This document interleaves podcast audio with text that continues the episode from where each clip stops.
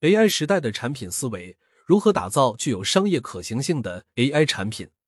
作者：P.M. 熊叔。AI 产品其实并不神奇，任何产品的商业价值都在于其对人类的价值。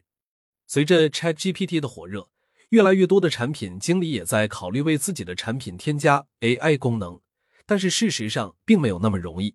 作为产品经理，我经常能收集到各种 AI 产品的 idea，有些甚至过于科幻。每当我们迫不及待的去实施的时候，结果总是状况百出。该如何选择更好的技术方案，或许是算法工程师关注的领域。但对 AI 产品来说，如何管理好 AI 产品需求也是一个重要挑战。这也是 AI 产品经理的使命所在。这两年的实践中，我先后做了 Get 写作和互联文档两款智能写作产品，前者是针对新媒体写作场景。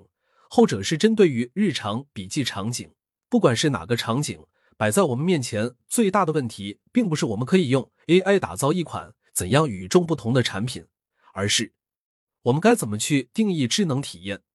一、如何定义智能体验？学术界对于 AI 智能已经有了一些定义，人们期望 AI 像人一样能合理的思考和行动。从用户体验角度来看。AI 产品的智能体现就是能合理的做出行为决策，换句话说，就是机器能根据输入条件做出合理判断并输出结果。我们暂且称之为自动化决策。例如，Siri 能够合理的回答你的问题，虽然有些回答听起来很搞笑，但只要输出的结果让人觉得合理，就依然会被人接受。如下图，但 AI 的输出是否合理，这个取决于人的主观评判。这也是数据标注工作所做的意义所在，尽可能通过标注让模型更能贴近人的预期。当我们把一连串自动决策串联在一起了后，就变成了一个自动化的业务流程，帮助人类省心省力的完成业务目标。这也是 AI 产品的价值体现。例如，扫地机器人通过良好的寻址算法，趁主人不在家的时候扫遍房间的每一个角落，让人觉得省心又省力。但如果在扫地过程中不断需要主人来处理各种状况，如卷了电线和异物，就算这些状况和算法无关，那也会让人觉得不智能。因此，AI 产品的体验效果并不一定取决于算法，而是在产品使用过程中是否能流畅的达到用户预期的目标或价值。综上，最终决定产品的智能体验感的核心，还是在于经过 AI 的一系列自动决策后。能更好的满足业务场景中的需求。二，AI 产品需求的挖掘与管理。根据前面的分析，所谓的 AI 产品需求管理，首先要挖掘那些能够自动化决策的需求点。其次，当这些需求点串联在一起的时候，让产品整体能达到较好的使用体验。前者和算法有关，后者不仅仅局限于算法。如下图所示，需要强调的是，不管技术手段如何变。产品经理始终都需要以实现商业价值为目标，以用户体验为中心来选取具有可行性的技术手段和方案。但反观目前市面上的一些 AI 产品经理的资料，通篇照搬 AI 技术的概念，而忽视了产品本质，这是一种舍本求末的表现。在 AI 产品需求分析与整理的过程中，我们总结了以下四个关键步骤：一、收集场景案例。绘制决策流程，三筛选可行性用例，四制定 AI 产品路线图。一收集场景案例，我们要教会 AI 决策，我们就必须弄清楚人是怎样做决策的。我们应当以实现业务价值为最终目标，专注分析业务场景中的问题。在项目早期，收集实际场景中的业务案例显得尤为重要。我们可以将收集的案例整理成一个个表格或者卡片，包含要素有场景概述、业务目标、业务流程、关键决策点、业务痛点、过往案例。一、场景概述用最简洁的一句话说明该场景中的业务要点，谁做什么，为什么做，这类似于敏捷开发中的用户故事。二、业务目标用于明确业务要达成的最终结果，并为自动决策获得一个可衡量标准。我们可以寻找业务中一些量化的 KPI，这不仅是对人的考核，也是对 AI 的考核。三、主要业务流程目的是为了弄清楚当前的系统运行情况，在原有的人工的业务流程是怎么样的，现有的业务流程中有哪些优点或者缺点。四、关键决策点，找到关键逻辑决策点，在流程中人是如何做决策的，判断的效率怎么样，判断规则是什么，要得到怎样的结果。五、业务痛点，找到产品能够发挥价值的地方有哪些痛点，有哪些抱怨。六、过往的成功与失败的案例，主要是为了弄清楚一些真实情况，能否举出多个成功的案例，能否举出多个失败的案例，失败的原因是什么，会怎么样处理？在我接触过的项目中，一些业务方对表格中的问题会表现得一脸懵逼，原因很简单。自己都没有弄清楚自己业务的 SOP 标准作业程序，就期望 AI 来帮他们解决问题。这种情况还是需要由人类先摸索出有价值的 SOP，因为人做不好的 AI 也很难做好。如下图，CRM 客户挖掘的业务场景案例：每天，电话客服人员需要拨打大量的电话，找到对产品感兴趣的客户，以便于销售人员跟进。对于客服人员来说，工作量大，而且重复，容易让人烦躁。通过这样的收集和整理，让我们对要解决的问题和场景有一个直观的感知。但随着调查的深入，我们还可能会发现新的问题。为了不遗漏有价值的信息，这个阶段我们收集的案例应该有更多发散性。二、绘制决策流程图。通过业务案例的收集，我们可以梳理出一个业务流程图。我们可以使用 UML 活动图来绘制。并且我们还要重点标示出决策的判断点，如下图。如图所示，起点是挑选客户资料，结束点是标记出有意愿的 A 类的客户。为了更加明确，我们将理想的关键流程 Happy Path 放到主轴上面，代表决策的菱形节点放在两边，我们可以一目了然看到哪些关键决策。先不考虑任何实现手段，我们需要先弄清楚。每一个决策点的输入、输出和规则是什么？我们可将这些决策点整理成一份决策用例清单，然后再综合考虑是否合适 AI 自动化决策。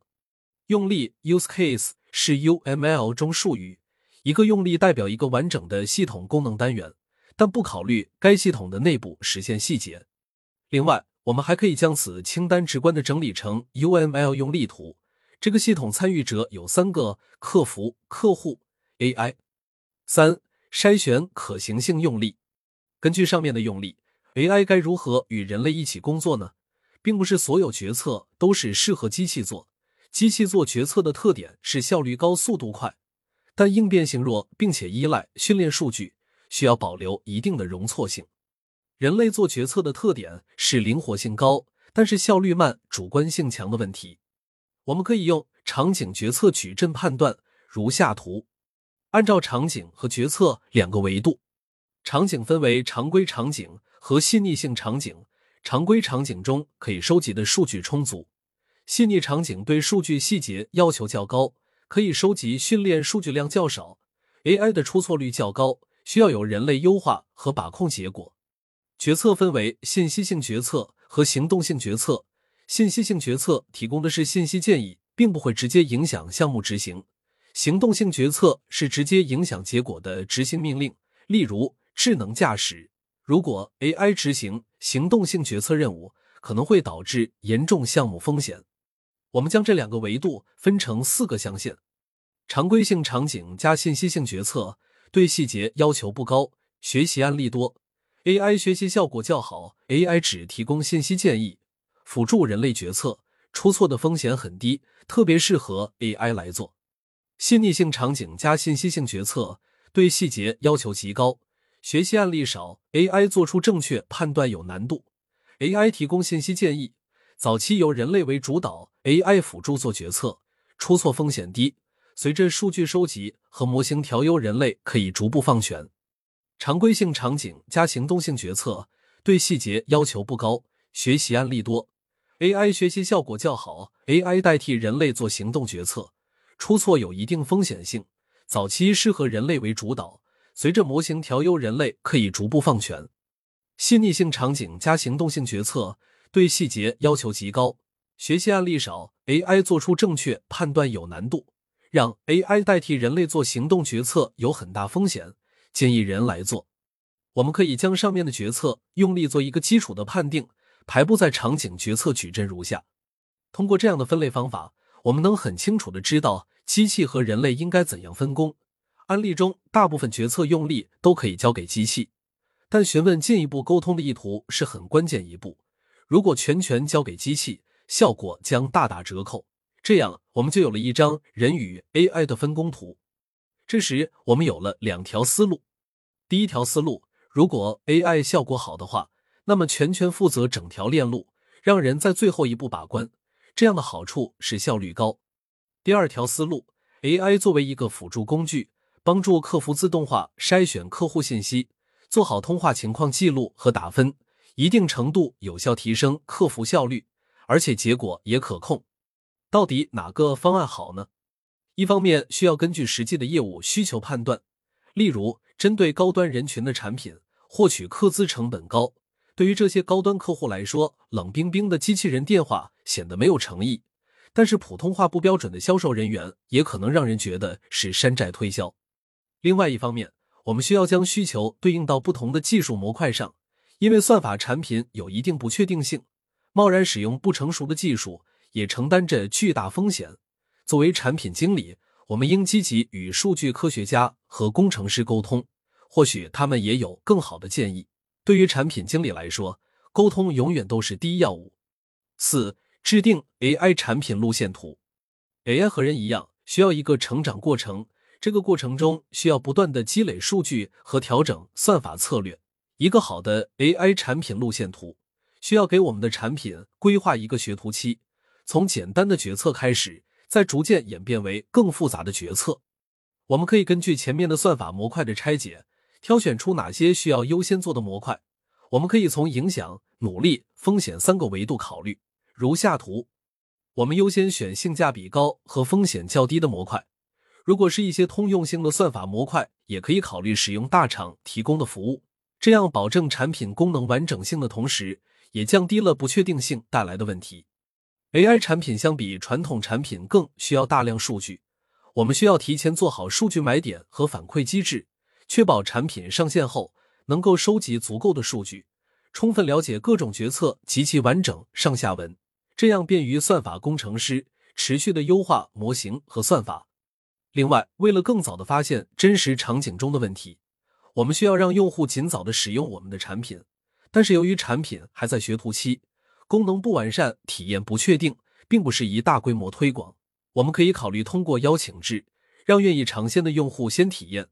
这些用户往往比普通用户包容性更强，也更加积极，愿意提更多的意见和想法。基于上面的几点考虑，我将路线图中的需求分成应用层需求和算法层需求两类。应用层主要是指直接与用户打交道的需求。这部分是偏传统的软件开发内容，细分下去包含决定产品使用体验的功能性需求和运营节奏息息相关的增长性需求，如邀请、裂变、积分等；还有用户看不到的但能让产品和服务变得更好的支持性需求，如产品后台、数据买点与数据统计平台等。算法层是指与自动化决策息息相关的需求。应用层与算法层通过算法服务提供 API 打交道，这些 API 需要根据应用层场景进行调整和优化。但算法只有 API 是不够的，还需要一些支持性的模块，例如网络爬虫和一些基础算法模型。另外，应用层真实的数据反馈对于算法层也非常重要。在产品早期，我们需要迅速验证我们的业务方向和价值，所以。我们首先需要为用户做好基础场景的建设，并为 AI 的崭露头角预留出更多的空间。与此同时，我们也需要做好算法层的技术建设，然后再逐步引入种子用户，不断优化产品。而中期，我们需要提供更多的业务数据反哺算法，形成数据飞轮，做到人无我有的极致体验。最终，我们整理出我们的 AI 产品路线。让我们的 AI 产品能够从学徒期慢慢走向成熟。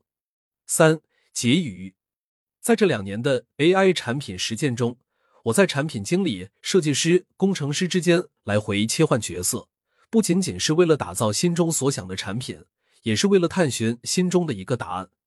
AI 时代，产品经理应该如何做产品？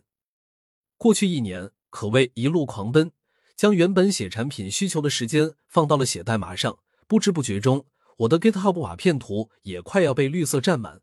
但值得庆幸的是，通过亲手打造的产品，团队也成功拿到了融资。